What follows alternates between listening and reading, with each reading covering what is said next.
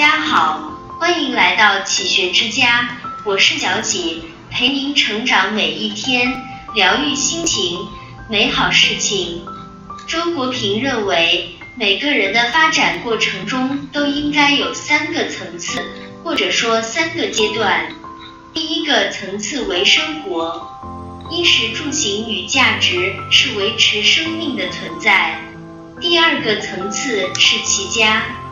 每个人都一个家，父慈子孝，兄友弟恭，夫妇好合，这样的生活才有意义。第三个层次就是治国平天下，个人、家庭、国家是一体相通的，贯穿其中。每个人每天都在面临着无数的抉择，有些关键的抉择对一个人的人生是至关重要的。做出选择的驱动因素不同，人生与事物选择也会不同。一选择的第一个层次，被动式驱动，其中包括无法明确内心方向的命运驱动，取决于个体资源的资源的能力驱动和把握时机的机会驱动。这三种都偏向于被动式。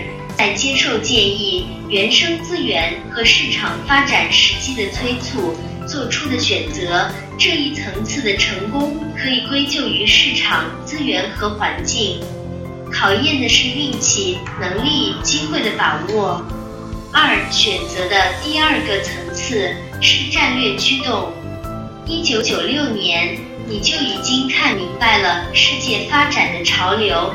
认定未来必定是互联网的天下，于是义无反顾地放弃其他选项，投身于互联网行业。那么，我们可以说你的选择是被战略所驱动的。战略驱动型与机会驱动型的区别在于，战略驱动看长远，机会驱动看短期。这个层次的成功，考验的是远见和耐心。三选择的第三个层次是信念驱动。一九九六年时，你坚定地认为信息就应该高效流通，并决心为此而奋斗终生。而你恰好发现互联网有助于实现你的这个信念，便不顾一切地投身其中。信念驱动的个人和组织比较容易吸引与自己价值观相近的同志。或者员工与顾客，如果时机好，他们可能会创造出伟大的事业。这个层次的成功，考验的是对信念的忠诚与热情，实践信念的能力，以及信念与人民需求的匹配度。三个层次的分野，有时候并非泾渭分明，个人和组织的实际选择，可能是几种驱动因素的混合。只不过是某一种因素会发挥主要作用。人生与事业选择的驱动因素是可以进化的，进化的路径。内心不渴望的东西不可能接近你。心不换，物不至。一个人的人生就是他思维的产物。人生有了蓝图，好比种下一颗种子，用强烈的念想去灌溉。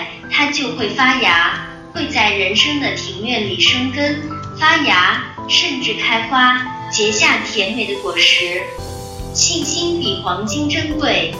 要想获得真正的人生喜悦，唯有工作，只有努力工作，你才能体会生活的甘甜。如果怠慢事业，沉湎玩乐，或许能获得一时的满足。但终究无法享受到发自内心的喜悦。在工作中修炼自己的人格，把工作变成自己修行的道场。这样一来，自己就会逐渐成为具有美好心灵、圆满人格和智慧的人。